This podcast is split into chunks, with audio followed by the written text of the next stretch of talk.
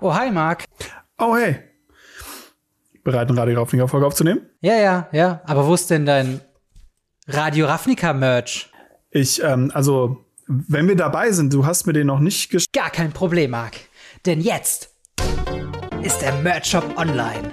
Aber, aber, aber was ich eigentlich fragen wollte, war doch eigentlich. Geh einfach auf den Link in der Videobeschreibung und bestelle bis zum 22. November 2023 entweder den Radio Ravnica Hoodie, kuschelig warm und bestickt mit dem ikonischen Radio Ravnica Logo in schwarz mit weißem Stick, weiß mit schwarzem Stick oder klassischem Radio Ravnica Stil, grün mit goldenem Stick. Perfekt kombinierbar mit dem Radio Ravnica T-Shirt in weiß oder schwarz, hochwertiger dicker Stoff und Druck lässt dich bei jedem Spiel glänzen. Vegan, fair und in Europa produziert. Versteht sich.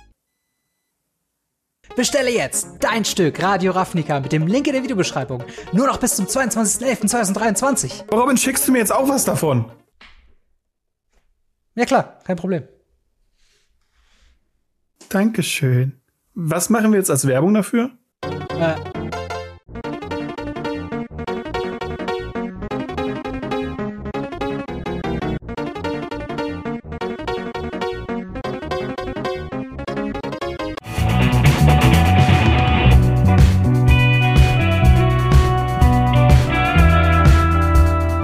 Ravnica Folge 216. Heute voll mit Ixalan. Wir reden über die Mechaniken, über die Previews und über die Jurassic World Karten. Und wie immer an meiner Seite ist der gute Robin. Robin, wie geht's dir? hi, mir geht's äh, sehr, sehr gut. Äh, ich hoffe dir auch. Ja, mir geht's wunderbar. Ich bin gespannt. Ixalan ist ja sehr, sehr nah. Wir Ja. reden hier von, wenn diese Folge rauskommt, nächste Woche ist Pre-Release. Also wir sind sehr, wieder, sehr ja. nah davon, das äh, Set rauskommen zu lassen. Und damit ihr perfekt vorbereitet seid, gucken wir uns heute praktisch alles rund um Ixalan an. Ja, definitiv. Und äh, bevor wir jedoch einsteigen, ein kleiner Hinweis, dass natürlich auch diese Folge wieder gesponsert oder gefuelt ist von Holy Energy und Ice Tea und Hydration Drinks. Also mittlerweile haben die echt einiges im Angebot. Äh, und ihr könnt euch alles anschauen, wenn ihr möchtet, bei weareholy.com slash Radio Ravnica und könnt mit den Codes Ravnica10 10% auf euren Einkauf sparen. Und wenn ihr noch nie bei Holy bestellt habt, könnt ihr mit Ravnica 5 ganze 5 Euro auf euren Einkauf sparen. Und äh, supportet dabei uns indirekt. Ein kleiner Beitrag geht an uns und äh, ihr habt leckere Getränke, äh, die ein bisschen äh, gesünder sind, als das man so im Supermarkt so findet, äh, eben äh, dabei. Und könnt euch vielleicht die früh dunkel werdendere Zeit ein bisschen damit aufheitern. Oh ja, das auf jeden Ähm, Fall. Oder sich einen Adventskalender holen, wenn man noch keinen hat. Genau, es gibt einen Holy Adventskalender. Sehr, sehr schön. Ich freue mich auch schon äh, sehr, sehr da drauf. Und, Oh ja, ich äh, auch. In dem Sinne, lass uns doch mal direkt ins erste Thema springen. Und zwar Oh Lost ja. Caverns of Ixalan. Ähm, wie für jedes neue Standardset üblich, äh, besprechen wir einmal die äh, ja, Mechaniken des Sets durch. Aber bevor wir anfangen, Lost Caverns of Ixalan, wie bist du denn, wie, wie, wie ist denn dein Gemütszustand dem neuen Ixalan-Set gegenüber? Aber wenn ich das jetzt sage, wir legen ja alle auf. Also gehen ja alle wen anders hören. Nein, ähm, Spaß beiseite. Ixalan ist, hat für mich wenig Platz in meinem Herzen, ehrlich gesagt. Okay. Ähm, als Ixalan 1 rauskam, haben 80 Prozent der Menschen, die ich kenne, aufgehört haben, Magic zu spielen. Ähm, alleine, weil es halt damals kein gutes Set war. Hm. Wenn man jetzt sich überlegt, wir haben Piraten, wir haben Dinosaurier, äh, was, was will man eigentlich mehr? Und dieses Set bietet halt noch mehr. Es ist spannend, weil es halt ganz viele Sachen hat. Man muss mit den Artworks klarkommen, mit dieser Zeit. Und ich war ja, ich kam ja aus so einer, ich bin ja eher so ein Ägypter-Fan. Und ähm, wir kamen ja aus so einem ägyptischen Set und sind in so ein Azteken-Set gegangen, die für mich ja nicht so interessant waren. Und Hm. ja, nee, das. Ich, ich habe meine Vorbehalte gegenüber Exalan. Ich versuche sie immer wieder beiseite zu schieben. Ich habe leider meine Vorbehalte und äh, bin gespannt, was dieses Set bringt, ehrlich gesagt. Ja. Ja, es ist witzig, dass du sagst, dass 80 Prozent der Leute, die du kennst, so aufgehört haben mit Ixalan, weil ich habe das Gefühl, 80 Prozent der Leute, die ich kenne, haben mit Ixalan angefangen. Ich habe das Gefühl, das hat so viele Leute wieder mit reingeholt. Und immer wenn du mit neuen Leuten redest, du andere Content Creator oder sowas, und ich sagst hey, wann hast du denn so angefangen? So, ah, so äh, Ixalan die Zeit, da habe ich so angefangen. Oder sie sagen irgendwie das, das Set davor, das Set danach. Es ist so, dieser Zeitraum, da haben irgendwie sehr viele Leute wieder gestartet. Und ähm, ja, ich muss sagen, ich fand, es war immer ein lustiges Set. Es war immer so, ich glaube, das war so das erste Set, was ich wahrgenommen habe, was kein Unset war, was so ein bisschen albern war. Äh, was aber eigentlich ja jetzt aktuell die Stimmung von Magic ganz gut irgendwie einfängt. Also äh, Magic nimmt sich nicht mehr so ernst wie vor Ixalan und äh, dementsprechend bin ich ein bisschen äh, gespannt drauf, welche neuen Dinos und Piraten und Meervolk und was nicht alles sonst noch wir alles ähm, in dem Set haben werden.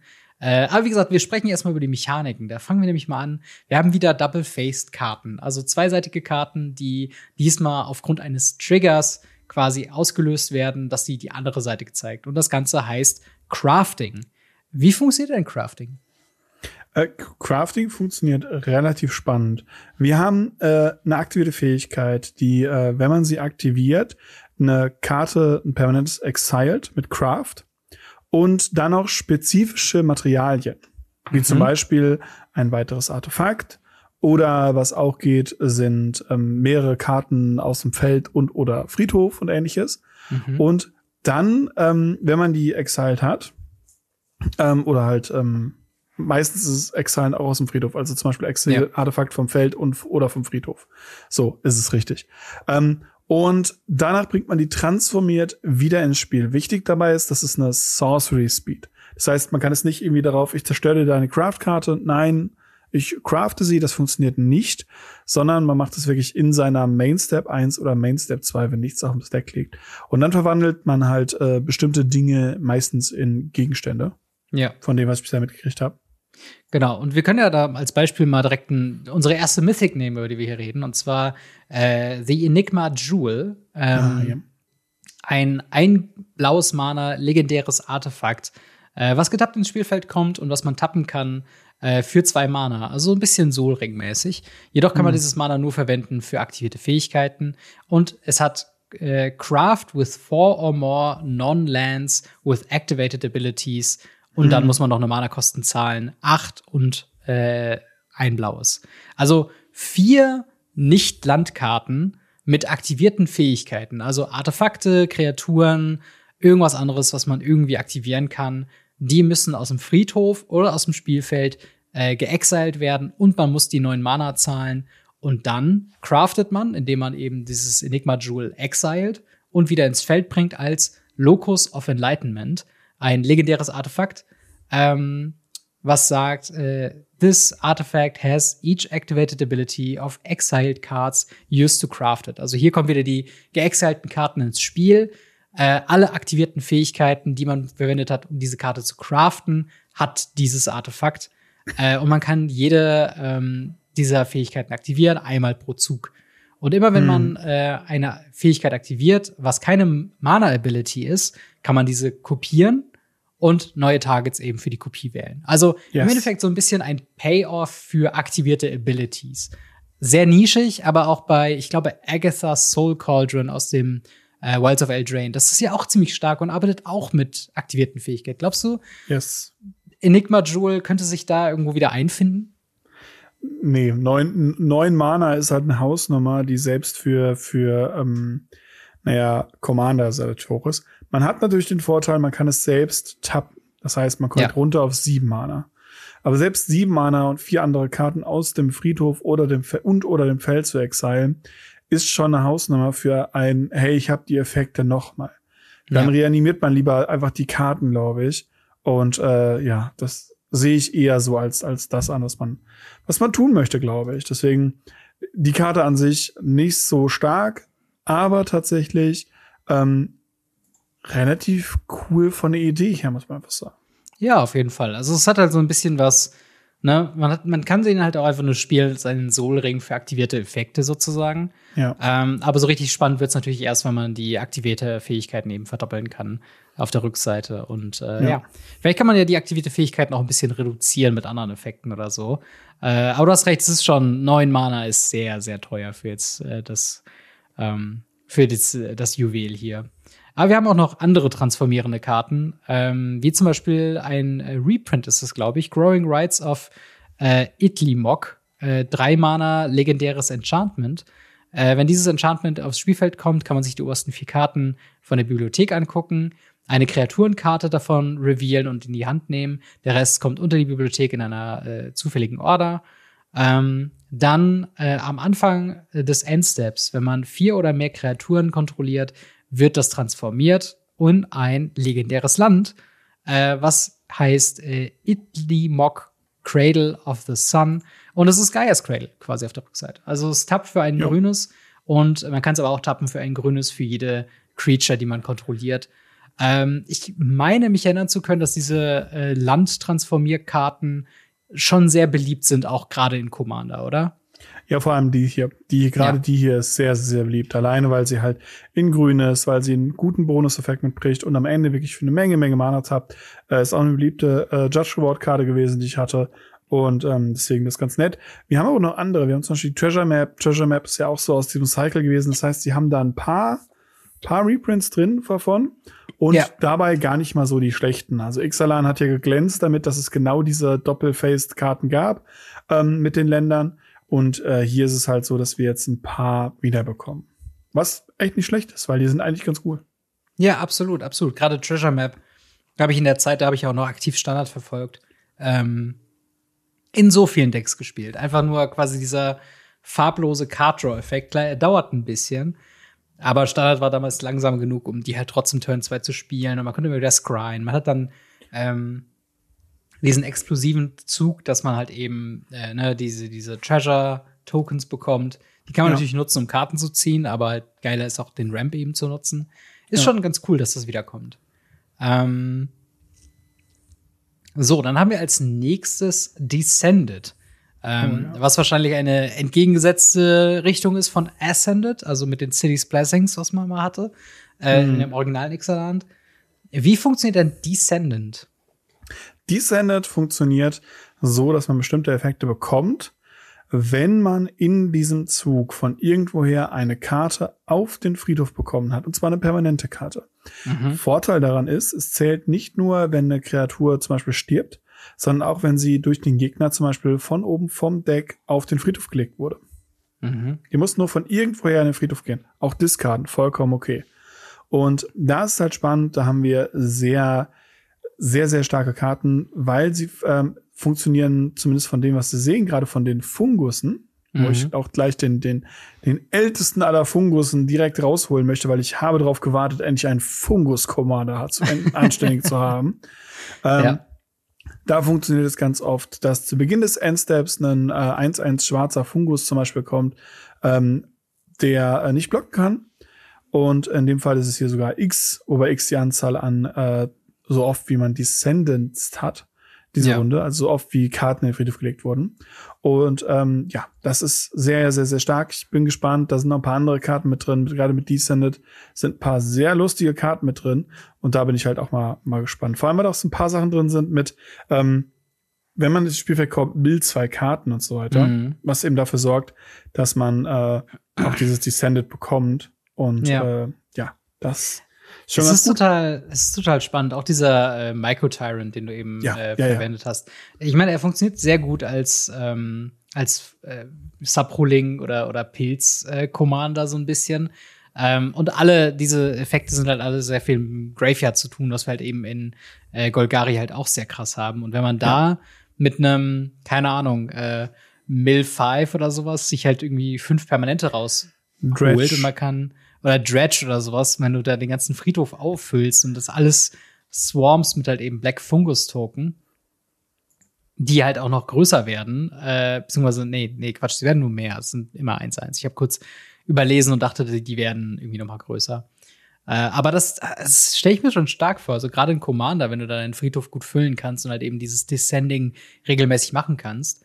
Äh, und es wirkt halt auch nicht so, als ob das zu schwer wäre, das zu triggern, finde ich. Also Millen kann man schon ganz gut in Magic, oder? Was ich sehr spannend finde daran ist, dass das Descended in verschiedenen Farben auch anders funktioniert. Wir haben zum Beispiel ja. auch blaue Karten, ähm, wo das drauf steht. Und in Blau ist es ganz oft so, ähm, wenn wir jetzt zum Beispiel den äh, Didact Echo nutzen, das ist ein 5 Mana 3 2er, der wenn das Spiel kommt, eine Karte zieht, der hat Descent 4. Der sagt, der hat fliegend, solange vier oder mehr permanente Karten im Friedhof sind. Mhm. Das heißt, ja. je nachdem, ähm, ob es eben descended, also ob eine Karte gerade praktisch descended, oder ob es einen festen Descent-Wert hat, verändert ja. sich das so ein bisschen. Und da kommen wir ja dann praktisch zum, zum, zum nächsten Punkt, weil das finde ich ein bisschen spannend. Wir haben auf der einen Seite eben dieses Descended und auf der anderen Seite das Descent. Ja. Und ähm, deswegen habe ich die jetzt gerade noch direkt mit reingeworfen. Normalerweise Nee, nee, sie passen versuchen auf jeden wir Fall die Fähigkeiten ja sehr auseinanderzuhalten. Aber hier Ja. ist finde ich es halt sehr, sehr spannend, dass sie einen sehr, sehr ähnlichen Begriff, zumindest im Englischen, dafür benutzt haben. Ja. Und die schwarzen Karten, beziehungsweise schwarz-grünen Karten, die das zum Beispiel, die fast, glaube ich, ausschließlich schwarz-grüne Karten haben, diese Fähigkeit, glaube ich, Mhm. ähm, machen das sehr, sehr spannend, da mit dem Friedhof zu arbeiten. Aber Blau nimmt ja anscheinend auch einiges an Karten dabei mit. Ja, also es ist halt wahrscheinlich, gerade im Limited kann ich mir das, glaube ich, ganz gut vorstellen, dass halt grüne Karten oder schwarze Karten, die Millen, auch mit Blau kombiniert werden können, um halt eben Descent als Bonuseffekt zu haben. Also wenn du ohnehin im Laufe des Spiels halt eben permanent den Friedhof bekommst, dann Mhm. kann dein Didakt Echo halt eben noch Fliegen bekommen. Oder äh, Song of äh, Stupefaction, zwei Mana Aura, die eine Kreatur oder Vehikel ähm, enchantet. Äh, Wenn es ins Spielfeld kommt, kann man zwei Karten millen, also direkt vom Deck in die Bibliothek reinpacken, was wieder Descent triggert natürlich. Und dann hat es sogar noch Fathomless Descent.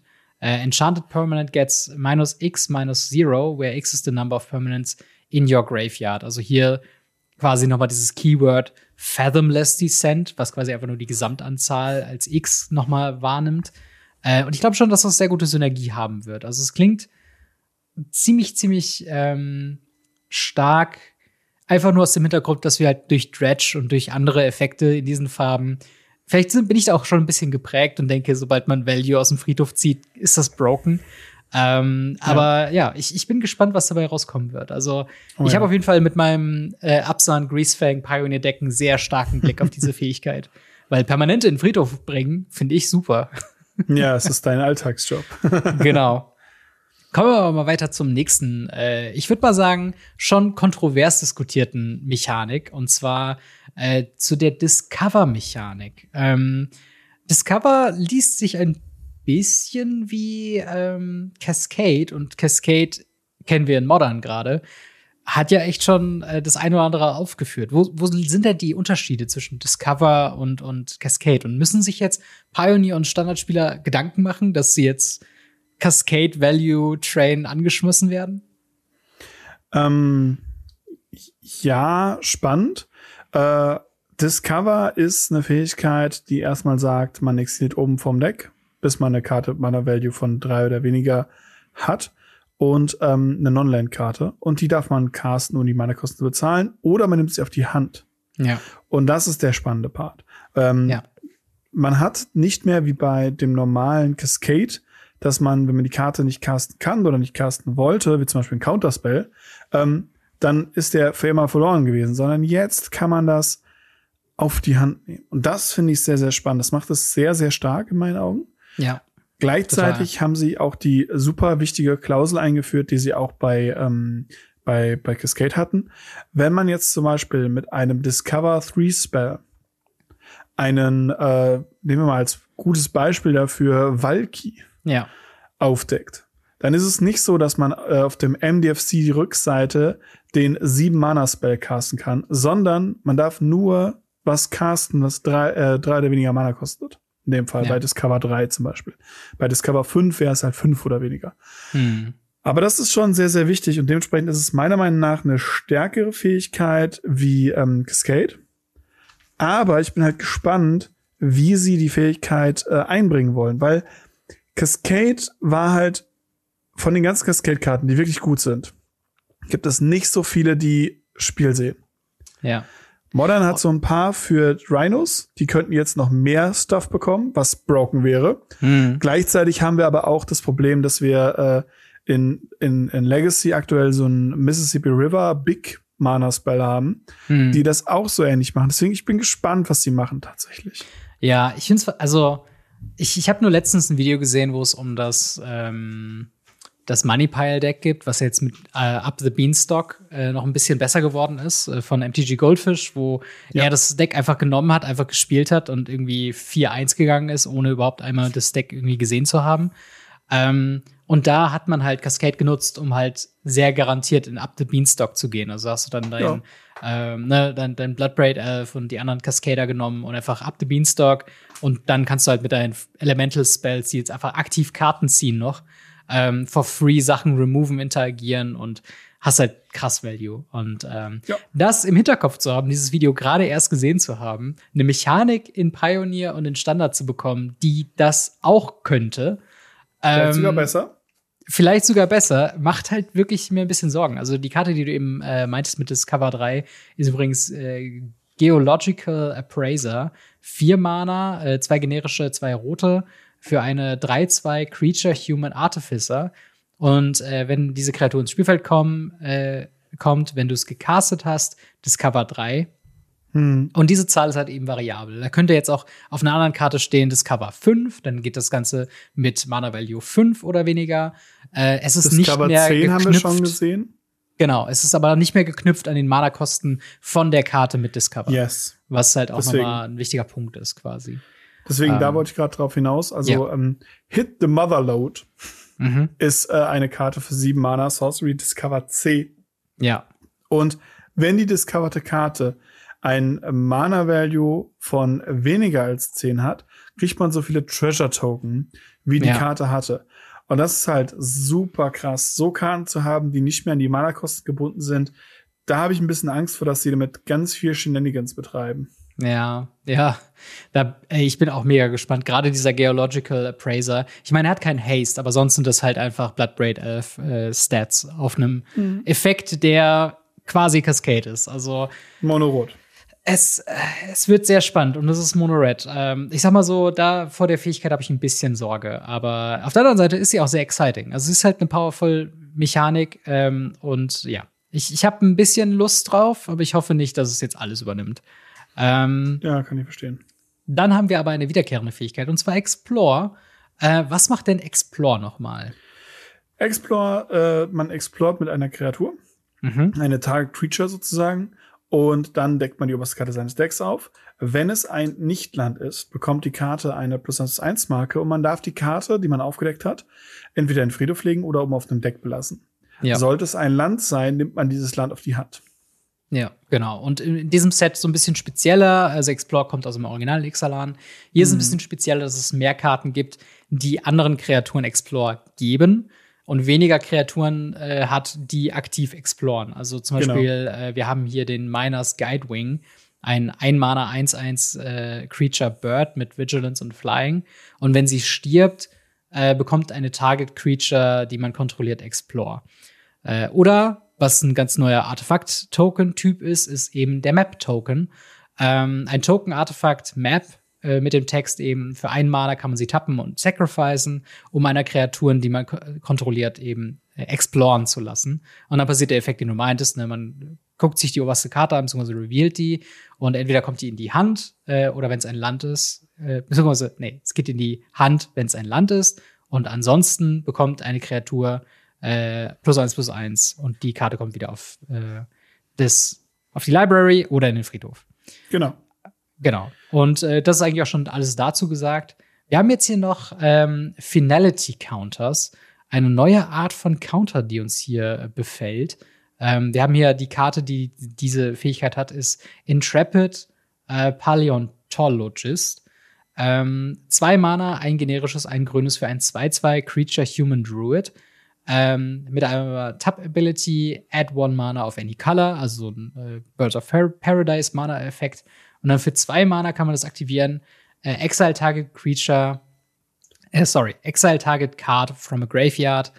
Ähm, und der extra Text, you may cast dinosaur spells from among cards you own in exile with Intrepid uh, Paleontologist. If you cast a spell this way, that creature enters the battlefield with a finality counter on it.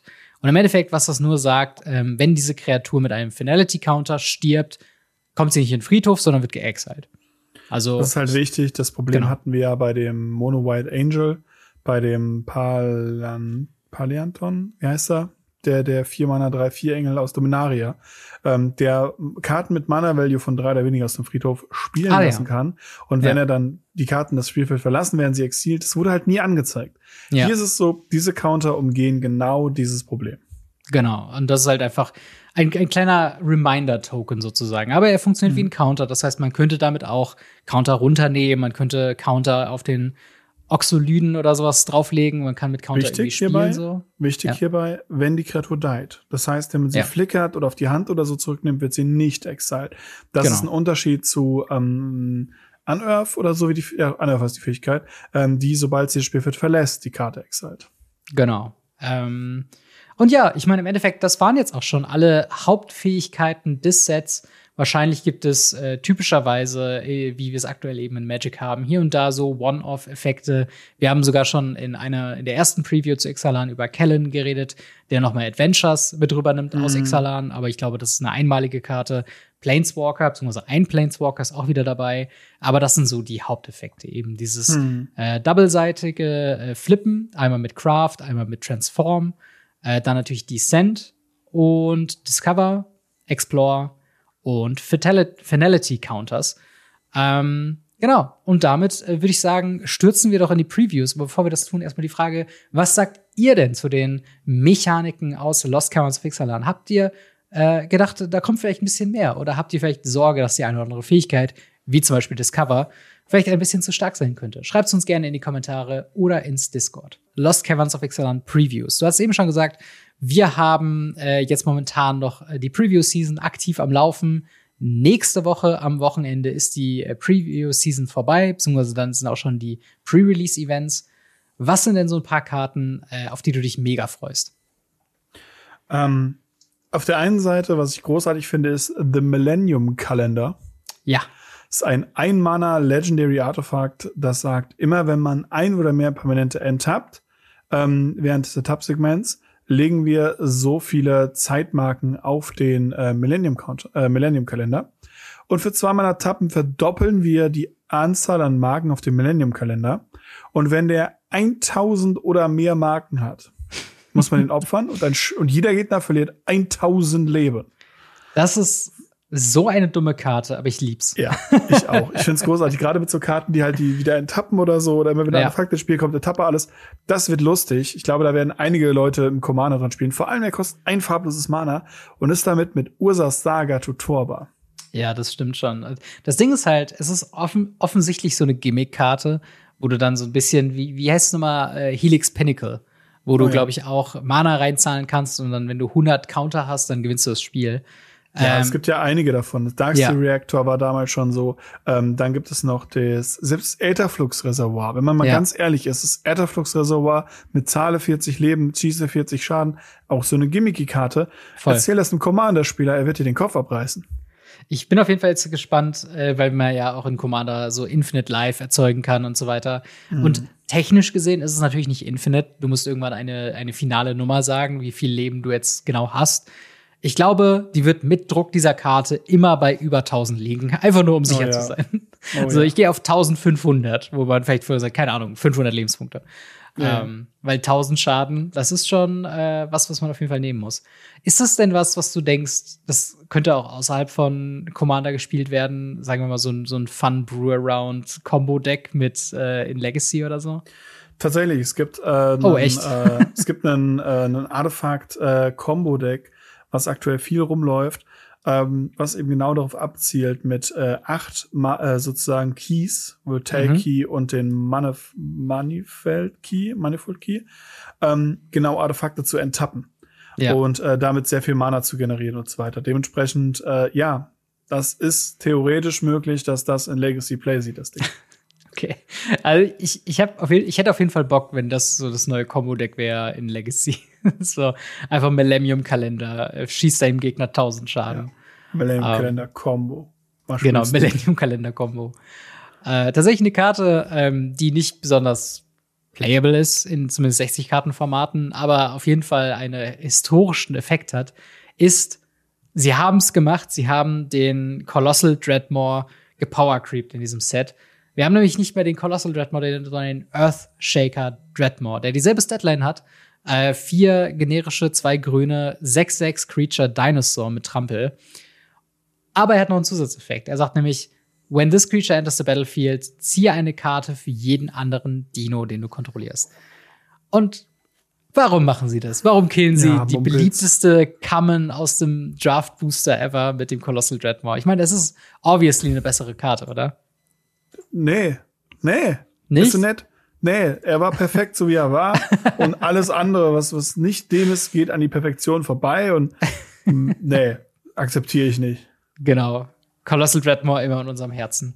Auf jeden ähm, Fall. Auf jeden Fall.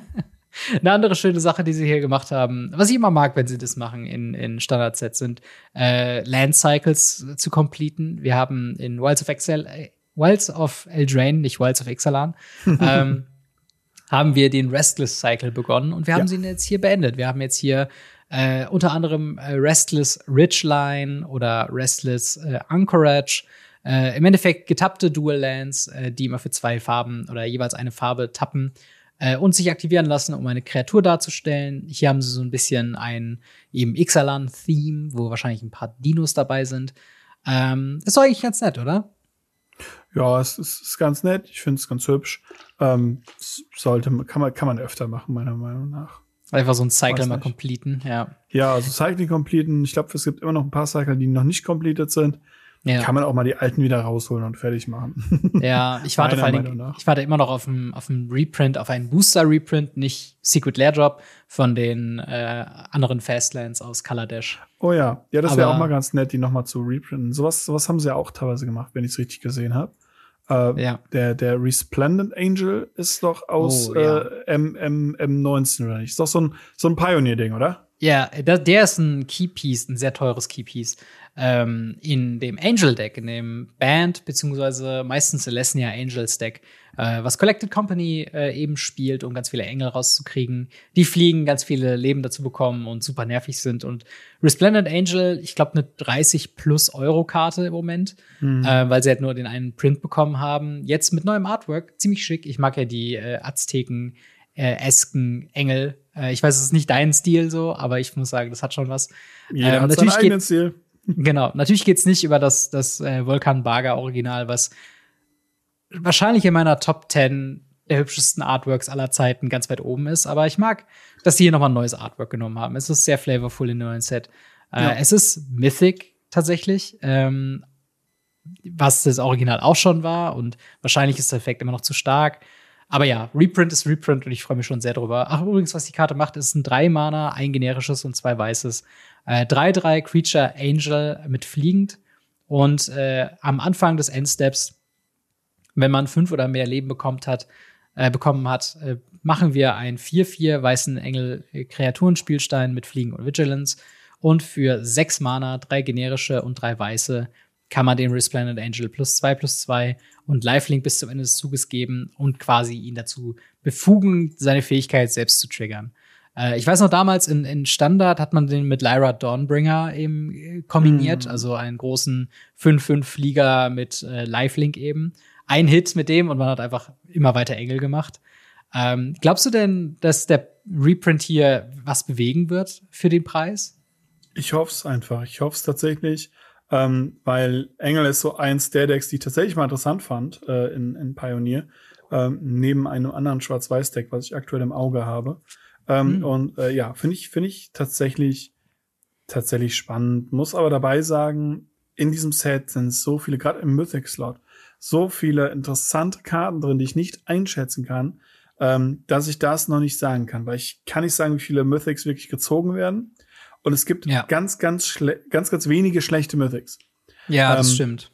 Was einfach dafür sorgt, dass man äh, wirklich äh, einen, einen, einen broke Anzahl an Mythics hat. Und ich habe so ein bisschen das Gefühl, dass die Rares ein bisschen underwhelming sind und mhm. wir deshalb so ein Mythic Meta Set bekommen. Ähm, wo, wenn es eine Mythic ist, die was wert ist, und das könnte halt passieren, dass er deshalb nicht so viel im Preis tut. Ähm, mhm. Beispiel für mich ist dafür der, der Bonehorde Draconosaur. Äh, mhm. Fünf Mana, fünf, fünf fliegend Erstschlag. Das sind einfach eine Statline, wo ich schon sage, als Drache, Dinosaur, Dragon, Hammer. Ja. Und dann zu Beginn des Upkeeps exilieren wir zwei Karten von unserem Deck.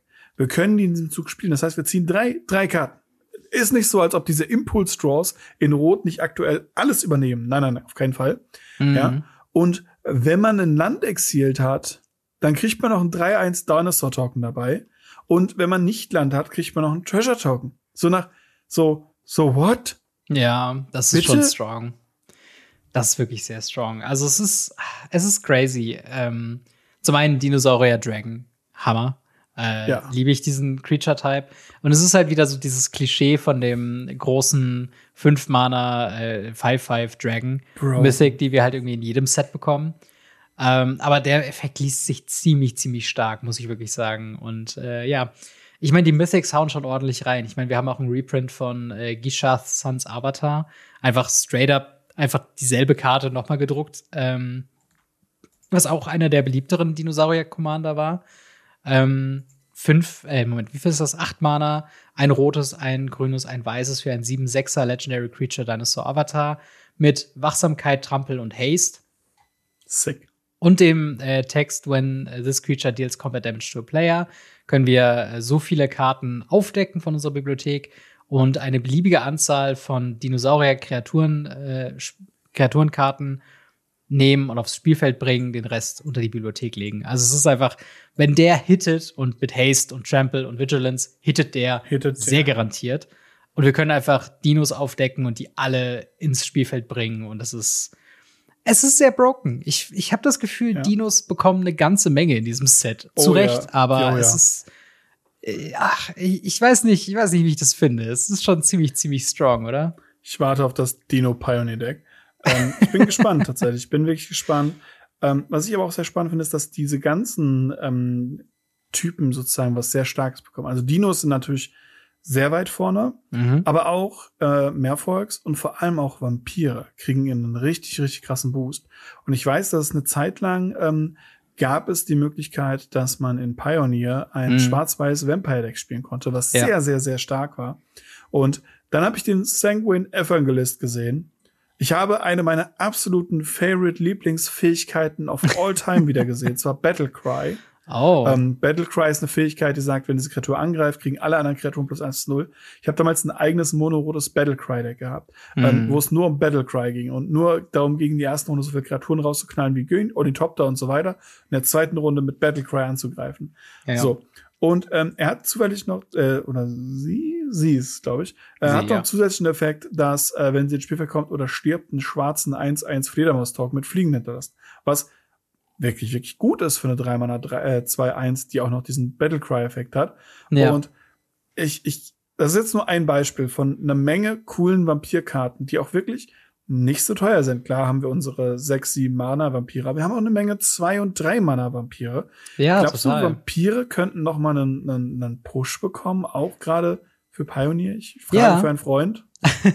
ich muss ehrlich sagen, ich wurde letztens äh, in Pioneer echt vermöbelt von einem Vampir-Deck, was nicht mal hauptsächlich diese Zoran the Mirthless drei Mana Combo mhm. spielt, wo du ihn quasi aktivierst und eine Vampir, ein Riesenvampir einfach Drops so, sondern straight up einfach Vamp Vampir Tribal, halt auch mit diesem äh, von Aftermath, diesen Convoke oh, den, äh, ja, ja. Vampir. Und äh, das ist schon überraschend strong, wobei ich mir nicht sicher bin, ob das halt daran liegt, dass die ganzen Support-Pieces drumherum, weil es ist auch ein Raktos bzw. ein Adu-Deck, ähm, dass die einfach sehr stark sind oder halt tatsächlich einfach die, die Kreaturentyp auf jeden Fall ziemlich, äh, ob, ob der halt alleine schon trägt. Aber es war auf jeden Fall überraschend zu sehen, wie Vampire momentan so eine kleine Renaissance, zumindest bei uns im Local Game Store irgendwie haben. Spannend. Aber äh, tatsächlich mit dem Blick darauf muss ich sagen, was eine Karte, die mir aufgefallen ist, ist äh, Bartolomé del äh, Presidio. Mhm. Eine zwei Mata, äh, ein weißes und ein schwarzes für ein 2-1 Legendary Creature Vampire Knight. Ähm, der eigentlich gar nicht so beeindruckend wirkt, aber sein Text sagt halt Sacrifice another creature or artifact äh, pack eine 1-1-Marke auf diese Kreatur. Und das Besondere hierbei ist, dass wir nach langer, langer Zeit noch mal ein Free Sacrifice Outlet bekommen haben. Also, was wir damit meinen ist, du kannst so viele Kreaturen sacrificen, wie du möchtest und halt diesen Effekt immer und immer wieder aktivieren. Normalerweise, gerade in den letzten Jahren des Designs, haben wir so einen Effekt unfassbar selten bekommen. Es war immer mhm. gekoppelt mit nur einmal pro Zug oder äh, du musst einen Mana zahlen und eine, und eine Kreatur sacrificen. Was sagst du denn dazu, dass wir jetzt Free Sacrifice Outlets wieder hier bekommen? Ja, Commander-Spieler freuen sich. Ich bin gespannt, was Pioneer Brokenness daraus macht. Ja. Weil ähm, wir haben ja auch äh, zum Beispiel in anderen Formaten aktuell, zum Beispiel Modern oder äh, äh, auch Commander, haben wir ja zum Beispiel diese Dirtbed bekommen. Ja. Die ja für Token zum Beispiel auch gilt. Ja, total. Und da kann man bestimmt einiges, einiges Brokenness mitmachen. Diese Free Infinite Sack Outlets sind meistens meistens ziemlich broken. Genau, gerade wenn du es halt irgendwie loopen kannst. Wenn du was sacrifice und das löst wieder was aus, wo du eine neues, neue Kreatur hast, die du dann wieder sacrificen kannst. Und dann brauchst du eigentlich nur diesen Blood Artist-Effekt und hast quasi ja. die Combo zusammen. Ja. Ähm, und ich glaube, es gibt, wenn ich mich richtig entsinne, also korrigiert mich da gerne im Kommentarbereich oder, oder auf Discord. Äh, ich glaube, es gibt in Pioneer nur ein anderes Sack-Outlet und das ist Woe Strider aus äh, Theros. Mhm. Ähm, den man tatsächlich eine Zeit lang gespielt hat sogar. Aber der ist halt drei Mana. Und Mhm. Der Unterschied zwischen zwei und drei Mana ist halt riesig, muss man sagen. Also ja. ähm, sehr, sehr, sehr, sehr spannende Karten auf jeden Fall hier drin. Sehr ja. viele Brüche, so ein bisschen wie Ironcrack äh, Feed, der zwei Mana Mana Rock, den wir seit langem nicht mehr oh, haben, hier ein zwei Mana Sec Outlet. Ja, bin, bin gespannt, was damit so gemacht wird. Oh ja, um, wir ähm. haben ja noch lange nicht alles besprochen. Es gibt noch genau. so viele mehr Karten. Wir haben jetzt nur diesen, diesen ersten Eye auf die Karten, die wir jetzt, äh, die praktisch mal durchschauen, auf jeden Fall die ersten Augencatcher für uns waren. Ähm, die haben wir besprochen. Es gibt noch so, so viel mehr. Ich glaube, wir werden nächste Woche auf jeden Fall noch mal unsere ja. Top 6 raushauen, wie wir das immer machen, mit ein paar Definitiv. Honorable Mentions und dann, äh, genau, gucken wir dabei. Genau, und äh, dementsprechend äh, lasst uns auf jeden Fall wissen, was sind denn eure Lieblingskarten bisher? Welche Karten habt ihr denn so im Blick? Äh, was sagt ihr auch zum Beispiel zu den neuen Göttern, die sich in mhm. Tempel verwandeln und dann wiederkommen? Also findet ihr sowas spannend? Schreibt uns sehr gerne in die Kommentare oder ins Discord. Ixalan-Karten, die aber nicht zu Ixalan gehören, sondern äh, zu Jurassic World. Äh, wir haben auch in äh, Lost Caverns of Ixalan eine Universes Beyond ähm, Zusammenspiel, wie sagt man, Kooperation. Und mhm. wir haben mhm. davon auch schon ein paar Karten besprochen, unter anderem Ian Malcolm, äh, Chaotician und Welcome to, und auf der anderen Seite Jurassic Park. Ähm, wir haben noch ein paar weitere Karten gesehen. Was, was sagst du denn so allgemein zu dem, zu dem Eindruck von diesen Karten? Also sobald Menschen drauf sind, hätte ich gerne einfach lieber Doctor Who-Karten gehabt, bin ich ehrlich. Dieses Doctor Who-Design fand ich wirklich gut. Das war ja auch das Warhammer-Design. Ja. Das fand ich wirklich gut. Das hat sich gut in Magic eingepasst. Hier haben wir halt äh, Ian Malcolm, der aussieht wie Ian Malcolm. Ja. Und das finde ich, finde ich sehr weird. Ansonsten finde ich es ganz, ganz spannend. Ähm, ich musste mich erstmal einlesen, warum wir denn zweimal dieselbe Karten haben. Mhm, Denn ja. wir haben ja jede Karte einmal in so einem normalen, in Anführungsstrichen normalen Aussehen und dann nochmal als Karte mit einem ähm, Dinosaur World, also mit ähm, ja. Mit diesem mit, Logo, äh, mit diesem, mit diesem Jurassic Logo World praktisch, Logo. Jurassic World Logo, genau. Das mitten reingeprintet, wie wir das damals auch teilweise hatten bei den Karten von Ravnica, ähm, wo ich ja. immer so ein kleines Herz für habe, weil ähm, die Ravnica oder auch die ähm, die Dragons of Tarkir Sachen und so weiter, das war schon ganz cool. Ja, aber und auch Dungeons and Dragons hatte, glaube ich, auch diese, oh ja. ähm, diese super seltenen Karten teilweise mit diesem D&D-Logo drüber. Genau, stimmt. Die waren für, äh, ich glaube, äh, Ding Only, für ähm, Premium Stores. WPN ja. Premium Store Only, genau. Und ansonsten finde ich es ganz spannend, weil wir bekommen eine ganze, ganze Menge Commander-Stuff, weil ja. 80 Prozent der Karten sind legendär und eine Karte ist ziemlich broken. Dementsprechend bin ich ziemlich gespannt, was die Leute draus machen. Ja, genau. Und das ist auch nochmal wichtig zu sagen. Diese Karten kommen natürlich nicht in Standard, die kommen auch nicht in Pioneer äh, und auch nicht in Modern, sondern das sind Eternal-Only-Sachen, also nur Vintage, Legacy und eben Commander. Und sie haben eben den Ziel, äh, eben in Commander gespielt zu werden. Äh, aber welche Karte hm. würdest du denn sagen, ist denn broken? Dino-DNA. Dino-DNA ist eine der brokensten Karten, die ich seit langem gesehen habe. Mhm. Dino-DNA ist ein Ein-Mana farblos wichtig für Ursas Saga Tutorba. Ja. Ähm, ein Mana-Artefakt, das für ein Mana-Tappen irgendeine Kreatur aus irgendeinem Friedhof exilt. Mhm. Bedeutet, wir können halt ähm, wirklich hingehen und sagen, hey, ich exile deine Karten aus deinem Friedhof, zum Beispiel deine Talia aus deinem Friedhof. Ja. Und dann für sechs Mana, was jetzt nicht so viel Mana ist, wie man denken mag, ähm, weder im Commander noch im Legacy, wenn man sowas anständig spielt und haben möchte, mhm. kann man eine Kopie, also ein Token machen, der eine Kopie der Karte ist, außer dass es halt ein 6-6 Dinosaur mit Trampel. Das heißt, man könnte eine 6-6 Talia mit Trampel Dinosaur Human Soldier haben. Großartig. Ja, klingt, klingt strong, ja. Und das Ding wird nicht geopfert. Das heißt, ja. wenn ich das einmal dann habe und zum Beispiel, keine Ahnung, ich nehme einen Goblin Guide, ein Mana 2, 2 Eile, ja, gutes mhm. Beispiel dafür. Oder Monastery Swiftspear, ein Mana 1, 2 Eile. Und mach dann ab dann jede Runde für sechs Mana ein 6, 6 Eile Trampler. Jede ja. Runde, mach nichts anderes. Ich muss nichts anderes mehr machen. Ja, absolut. Also vor allen Dingen, ne, wenn man einmal das Setup hat, was relativ einfach ist, mit eben ein Mana den rausbringen, ein Mana aktivieren, eine Kreatur exilen, die relevant ist und vielleicht sogar Haste hat. Und wenn man dann, also in Commander gibt es ja auch ganz viele Loops, wo man halt Infinite Mana generieren kann. Gerade farblos. Es ist oh, relativ ja. simpel. Wenn man einmal an den Punkt kommt, Infinite Mana zu haben, einfach Dino-DNA fünfmal aktivieren, 500 Mal aktivieren, 10.000 Mal aktivieren und einfach deinen 1-1 Haster zu 6-6 Dinos machen, Overrun, einfach alle platt machen. Das stelle ich mir ziemlich stark vor. Aber gibt es auch so, so ja. Infinite Mana-Geschichten auch in Legacy? Wäre wär das wirklich was, was du in Legacy sehen könntest? Also Infinite ist, ist selten, aber es gibt eine Menge Infinite Mana Kombos, die auch gespielt werden teilweise. Mhm. Ähm, aber gerade zum Beispiel, was ich erwähnt habe, in diesem Khan-Deck, wo man das auch wieder enttappt und so weiter und so fort, ja. da kommt man halt schon so auf seine 40, 50 Mana in einer Runde. Das okay, ist gar kein ja. Problem. Strong, strong auf jeden Fall. Also ich, ja. ich bin gespannt. Also ich hätte die gar nicht so auf dem Schirm gehabt, weil gerade auch so diese Einmana-Artefakte, die wirken sehr häufig halt so, ah ja, ist irgendwie brauchst du nicht. Gerade in Commander sind ja so Einmana-Spells immer etwas zu übersehen, aber das Seit Ursas Saga strong. nicht unterschätzen. Ursas Saga regelt hier an dieser Stelle. Ähm, mhm. Wir haben aber noch ein paar andere Karten. Äh, unter anderem äh, Indoraptor, The Perfect Hybrid, mhm. ist mal wieder ein Dinosaurier-Mutant Legendary Creature für äh, ein generisches, ein Hybrid, äh, schwarz und grünes und ein rotes. Äh, für ein 3-1er äh, mit Bloodthirst X. Was heißt, diese Kreatur äh, kommt ins Spielfeld mit X 1-1 Counter, wobei X die Anzahl an ähm, Schaden ist, den man dem Gegner zugefügt hat. Also sagen wir mal Lightning Bolt jemanden, du spielst ihn danach, er bekommt noch plus drei, plus drei in Counter quasi obendrauf. Was ziemlich strong mm, ist. Also mm, das ist mm, allein schon kann schon sehr krass außer, äh, außer Rand und Band kommen. Aber darüber hinaus hat er noch Menage, also Bedrohlichkeit, und Enrage. Ähm, wenn diese Kreatur Schaden bekommt, können wir einen Gegner zufälligerweise auswählen und der äh, Indo-Raptor dealt so viel Schaden ähm, zu diesem Spieler, außer er sacrificed einen Non-Token-Creature. Also so ein bisschen Torment of Hailfire mäßig, äh, ein bisschen Schaden verteilen, gerade wenn man ihm Schaden schießt. Ich stelle mir das sehr lustig, wie immer, wenn es um solche Effekte geht, mit ähm, hier äh, Blasphemous Act vor. Einfach 13 Schaden, direkt jemanden in Face ballern, gerade wenn er noch irgendwie unzerstörbar hat oder eben richtig groß geworden ist. Was sagst du zu dem äh, Indoraptor? Das ist ein Commander für drei Mana. Ja.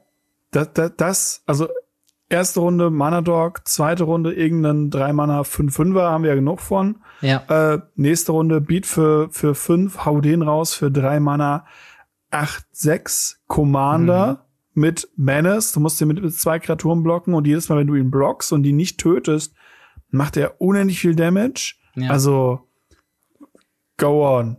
Ja, plus friend. du kannst ihn ja auch äh, indestructible geben mit irgendwelchen Equipments oder sowas. Ja. Also der als, als so Voltron-mäßiger Commander könnte, glaube ich, schon was Gutes sein. Oder man baut ihn so ein bisschen in so eine Richtung mit direktem Damage, dass man diese Bloodthirst-Ability gut ausnutzt. Wobei ist Bloodthirst ja. eine bereits bestehende Mechanik oder ist ja, das ja. jetzt neu? Blood, Bloodthirst ist äh, sehr bestehend, war im okay. ersten Ixalan, äh, im ersten äh, Ding drin, im ersten äh, Innistrad drin. Mhm. Die hm. Vampire hatten das. Dann gab es die schwarzen Vampire in M, keine Ahnung was, ich glaube M15 oder sowas, ähm, wo es zum Beispiel alle Vampire kriegen Blutdurst X und so weiter und so fort. Das gibt es schon, schon, schon sehr lange. Und nice. ähm, ich glaube, ursprünglich ist Bloodthirst sogar eine Fähigkeit aus äh, Ravnica. Und zwar oh. die Gruul ähm, hatten das, glaube ich, im allerersten äh, Ravnica gab es Bloodthirst. Aber ähm, das macht Sinn. War, war sehr, sehr gute Fähigkeit damals. Äh, bestes Standard aller Zeiten. Erstes ja. Mal Innistrad. Ähm, ich finde es spannend, was man da machen kann. Auf der anderen Seite haben wir ja nicht nur Kreaturen und Artefakte und so weiter, sondern wir haben ja auch Zauber. Mhm. Und das hat mich ein bisschen überrascht. Äh, ich habe jetzt mit Artefakten, Enchantments und so weiter gerechnet. Aber der Zauber, der überrascht mich. Und der, die Stärke dieses Zaubers überrascht mich noch viel, viel mehr. Wir haben, yes. die Rede ist von Don't Move. Also beweg dich nicht. Mhm. Für zwei weiße und drei farblose Sorcery zerstören wir alle getappten Kreaturen und bis zum nächsten Zug, immer wenn eine Kreatur getappt wird, wird sie zerstört. Ja, also bis zu einem eigenen nächsten Zug. Also es geht ja. einmal um den Tisch herum und immer ja. wenn irgendwas getappt wird, wird was zerstört. Zum Beispiel, ich ähm. greife dich an. Oh, bevor ich in den Damage Step gehe, ist meine Kreatur ja. kaputt. Das ist richtig gut. Voll. Es ist, es ist, ich finde aber solche Sachen so weird, ähm, wenn sie nicht until the end of turn, sondern dass man quasi diesen, diesen Effekt im Hinterkopf behalten muss, dass der triggert, auch wenn der, die Karte nirgendwo aktiv gerade ist, äh, außer halt natürlich im Friedhof. Äh, mhm. das, das sieht ziemlich strong aus. Also ich meine, wir haben natürlich diese, diese fünf Mana Wraths, die müssten ein bisschen adaptiert werden. Wir bekommen ja immer mehr, mehr vier Mana Wraths mit rein, doch Depopulate und mhm. so weiter. Jetzt haben wir hier einen fünf Mana Wrath, äh, der selektiv ist. Glaubst du, das kann man gut absetten, wo man die gegnerischen Kreaturen alle tappt und dann quasi alles zerstören kann, außer die eigenen? Sunblast Angel gibt es seit Ewigkeiten tatsächlich im Commander ja. und wird auch ganz, ganz oft gereprintet und habe ich tatsächlich auch bis vor kurzem sehr häufig gespielt. Und ähm, ist eine gute Karte. Und hier hat man halt noch so einen Fog-Effekt dabei. Das heißt, man spielt den und sagt, hey Leute, wenn ihr jetzt eine Runde lang nichts macht, äh, bis ich wieder dran bin, dann können wir weiterspielen. Bis dahin bewegt sich hier niemand. Ja. Lustig ist es dann, wenn man das zum Beispiel in so einem Ice Crown, wo wir ja in Ixala, äh, in, Ixala, in äh, Eldraine hatten, so die weiß-blaue Dame, wo man sowieso Hell was tappen ich, ne? möchte. Ne? Genau, wo man sowieso was tappen möchte. Und wenn man dann sagt, hey, ich tapp deine Kreatur, oh, sie wird zerstört, hm, spannend. ja, ey, das, ich find's sehr witzig, weil das ergänzt sich das ergänzt sich ja wirklich perfekt mit diesem Tap-Effekt, ja. äh, so dass du halt auch andere Kreaturen tappen möchtest und dann werden halt auch diese Ein-Mana-Effekte von wegen Tap-Target Creature Draw a Card oder sowas. Ja. Die werden auf einmal unfassbar stark, wenn Don't Move aktiviert ist.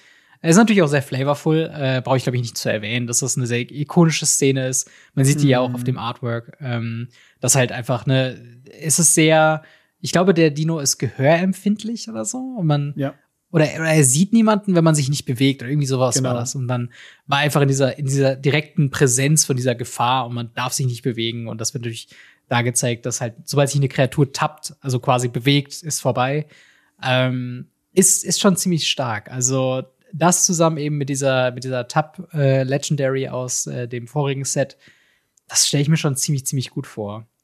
Oh ja. Ähm, wirklich. Aber vielleicht können wir da zum Abschluss noch drüber kurz reden. Was sagst du denn zu den Artworks, wo, jetzt, wo wir so ein paar mehr Karten gesehen haben? Weil ich muss sagen, gesagt, der Indoraptor finde ich ziemlich sein. geil. Ja, aber Menschen müssen nicht drauf sein. Ja. Wenn diese Menschen anders gezeichnet werden, die Dinos sind der Hammer. Ja. Oh mein Gott, sind die Dinos der Hammer. Auch die anderen Sachen. Also wir haben jetzt noch nicht alles besprochen. Ja. Ähm, äh, Sachen wie äh, Storm, Command Tower, Life Finds Away. Das sind so, so coole Artworks. Oh mein Gott. Absolut. Ähm, es ist auf jeden Fall tausendmal besser als alles, was äh, Transformers dem, dem Magic-Universum gebracht hat. Außer, dass ja. hier diese Menschen echt nicht hätten sein müssen. Ja, ich finde Dino-DNA ist, glaube ich, ist, ist so ein bisschen wie Ian Malcolm. Das, ach, irgendwie ist das Gesicht zu groß. Ich weiß, das ist der Charakter aus dem Film, so I, I get it. Ja. So. Aber irgendwie wirkt das nur corny und irgendwie so ein bisschen weird und ja. ja. Äh, aber ich muss sagen, halt wirklich Indoraptor, je länger ich auf das Artwork komme, desto besser finde ich es fast schon. Es hat fast schon so ein bisschen äh, Eis, äh, nee, blauer Drache mit eiskaltem Blick-Vibes so vor dem oh, ja. Mond so. Also ziemlich, ziemlich cool. Auch der Command Tower auf jeden Fall ja. ähm, ziemlich, ziemlich strong. Würdest du dich denn freuen, in deinem Booster die eine oder andere Jurassic Park-Karte zu ziehen? Solange es nicht Ian Malcolm ist. Wahrscheinlich schon. Ja, auf jeden Fall. Äh, wir wissen noch nicht, ob wir in der nächsten Folge, ich weiß nicht, ob noch mehr geplant sind. Wir haben aktuell, ich glaube, elf verschiedene Karten. Ich weiß nicht, elf, wie groß ja. der Cycle sein wird. Ähm, je nachdem, wenn wir Zeit finden, äh, nächste Woche, vielleicht reden wir noch mal über ein paar Karten, die uns noch aufgefallen sind. Kann aber auch sein, dass es äh, von den Jurassic, Card, äh, Jurassic Park Karten eben äh, das jetzt erstmal war. In dem Sinne, was sind denn eure Lieblingskarten aus dem Jurassic Park Set? Wie findet ihr diese äh, Cross-Promo äh, jetzt in äh, Ixalan, findet ihr es äh, passend oder sagt ihr es irgendwie ein bisschen komisch? Schreibt uns sehr gerne in die Kommentare oder ins Discord. Mich sehr freuen, da von euch zu hören. Ask us anything. Wie yes, kommt man denn? Ask us anything. Wie kommt man denn in, äh, mit seiner Frage hier zu uns in den Podcast? Ähm, da das sehr viele falsch machen und äh, zum Beispiel unter YouTube-Videos andauernd Fragen stellen, ähm, also ihr dürft da auch gerne fragen, dann bekommt ihr die Antwort praktisch direkt geliefert. Ähm, Aber wenn ihr in dieser Folge auftauchen wollt, wenn ihr hier praktisch vor Ort äh, live, zumindest für uns und für euch nachträglich, äh, eure Antwort haben wollt, schaut mal in den Show Notes beziehungsweise in der Videobeschreibung. Dort gibt es den Link zum Radio Ravnica Discord und dort könnt ihr tatsächlich in dem Radio Ravnica Bereich, der für uns äh, zugänglich ist, eure Frage stellen bei Ask Us Anything. Dort könnt ihr dann hingehen und eure Frage einzeln stellen, bitte. Kurz. Mhm knackig und immer wieder einzeln Enter drücken, damit wir die Sachen äh, schön zusammenzählen können. Ja, definitiv. Und da würde ich aber sagen, eine Frage, die wir haben von Lokomoko, äh, ist tatsächlich ein Thema, was ich kurze Zeit gedacht habe, dass wir mal in Radio Ravnica darüber sprechen, aber irgendwie hat sich dann mit der anderen Themenvielfalt das ein bisschen äh, ja untergegangen. Aber äh, eine sehr spannende Karte auf Magic Online äh, war da, und zwar die Frage von Lokomoko, ähm, der Blank Goblin von äh, Infinity ah, ja. wurde auf Magic Online anders implementiert als in Paper. Was ja. haltet ihr davon, dass Digitales und Paper sich so anders spielen? Und der Blank Goblin ist tatsächlich ähm, ganz gutes Beispiel, weil der wurde tatsächlich auch in Pauper gespielt und hat dann im Endeffekt in Paper und in äh, Digital eben anders funktioniert. Wie geht man denn damit um? Ich glaube, Blank Goblin, ich habe die Karte jetzt gerade nicht vor Augen, aber ich glaube, der implementiert eben die Sticker und weil genau. man in Online kann man diese Sticker vorher nicht auswählen, weil auch eine Random-Komponente mit drin ist. Das macht es alles ein bisschen komplizierter. Also, genau. was, was hältst du davon? Ähm, tatsächlich habe ich mit ein paar Goblin-Spielern darüber gesprochen. Und alle sind sich einig, sie würden ganz gerne die, die Online-Lösung in Paper haben wollen. Weil es Wie? ist anscheinend sehr viel positiver, sehr viel angenehmer, auch sehr viel ähm, einfacher für alle. Vor allem, weil die meisten Goblin-Spieler in diesem Fall und wahrscheinlich auch die meisten äh, Pauper-Spieler nur diese eine Karte spielen und dafür die ganze Zeit ihr Sticker-Deck auf irgendwelchen Tournaments anmelden müssen, den Sticker-Deck vorzeigen müssen, den Meta-Sticker erklären und, und, und, ist einfach viel zu anstrengend dafür, dass man diesen einen Sticker-Goblin, der aus drei Mana bis zu fünf Mana macht, einfach spielt. Ja, We weißt du, wie die, wie die Lösung, wie sie es jetzt umgesetzt haben auf Online?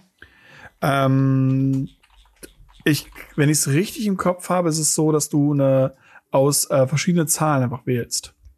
Ach so, es ist quasi wie gewürfelt sozusagen. Ja, wenn okay. ich es richtig noch habe. Ansonsten wird es irgendjemand in den Kommentaren euch bestimmt erklären. Ja. Ähm, ich meine, es wäre es wäre so gelöst.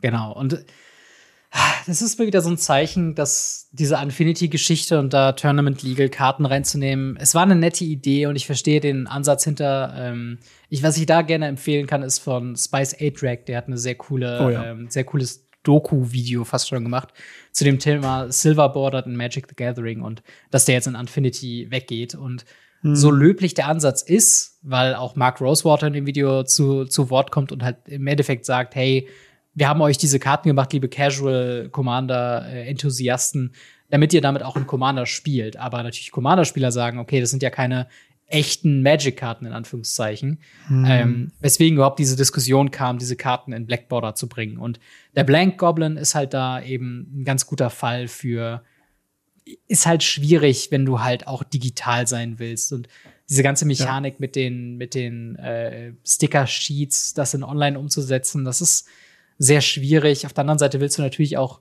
Pauper online wie in Paper haben, weil eben 80 Prozent von Pauper online stattfindet.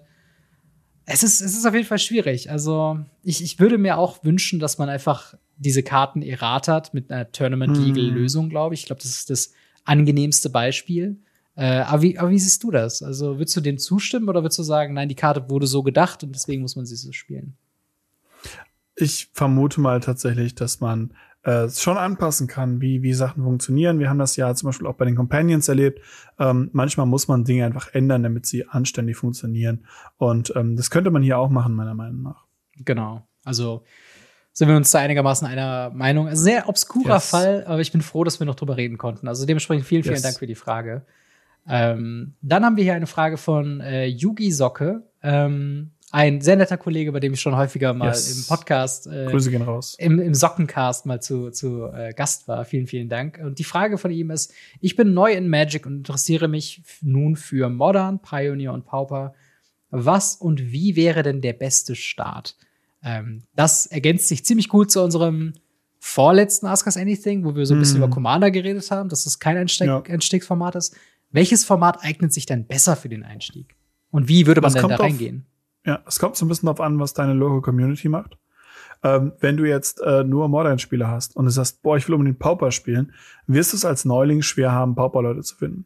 Ja. Wenn du jetzt äh, hingehst und sagst, okay, bei uns wird alles drei gleich gespielt, würde ich tatsächlich Pauper empfehlen, Mhm. Ähm, weil Pauper zwar hoch interaktiv ist, die Decks aber sehr schnell und äh, leicht zu kaufen sind.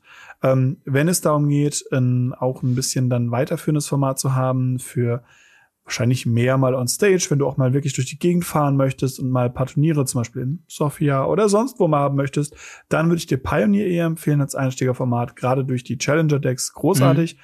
Modern, ja, bevor ja. ich Modern aktuell spielen würde, würde ich Legacy anfallen.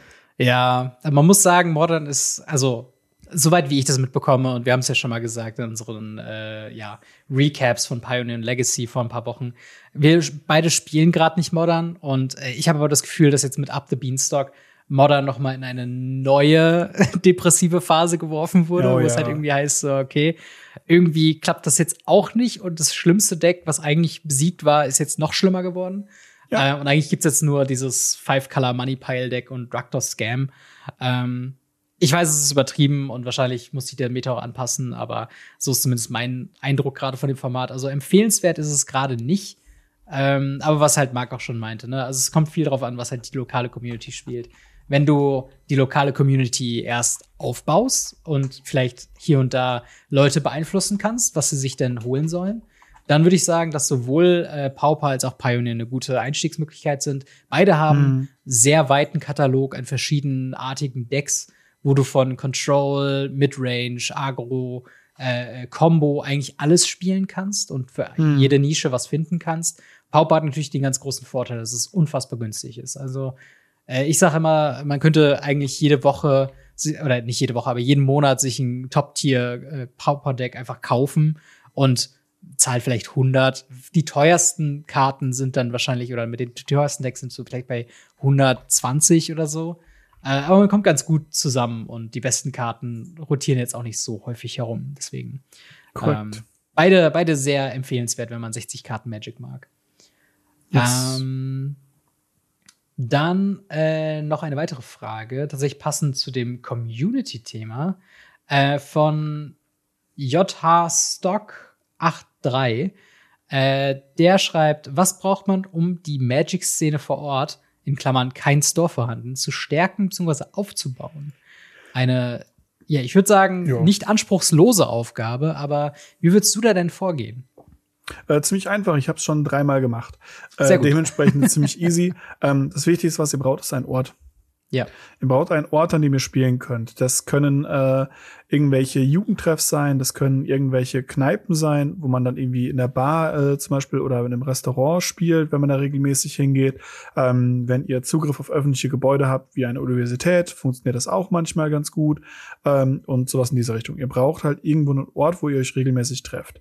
Ja. Ähm, und der Ort sollte möglichst öffentlich zugänglich sein. Also klar ist es nett zu sagen, hey, bei meinem Bruder in der Garage oder bei meinem Bruder im Wohnzimmer können wir auch spielen. Ja, ist ganz nett. Aber das ist kein öffentlicher Brauch, hoffe ich für deinen Bruder. Und dementsprechend ist es da äh, schön, wenn du einen offenen, offenen Bereich hast und dann auch erstmal anfangen zu sagen, hey, ähm, wer hat denn Bock auf Magic? Bisschen Werbung ja. machen, bisschen nachfragen. Man hat zwei, drei Leute vielleicht, die sich da treffen. Der kennt jemand anderen, der bringt dann jemanden mit und der lernt jemand anders irgendwo anders kennen und so weiter und so fort. Ähm, das hilft immens. Ähm, ich will das böse Wort nicht sagen, aber es gibt immer noch das MTG-Forum, wo auch Leute immer noch posten, dass sie Leute suchen, die in Buxtehude um 23 Uhr gern draften würden. Ähm, mhm. Ähm, auch da findet man Leute.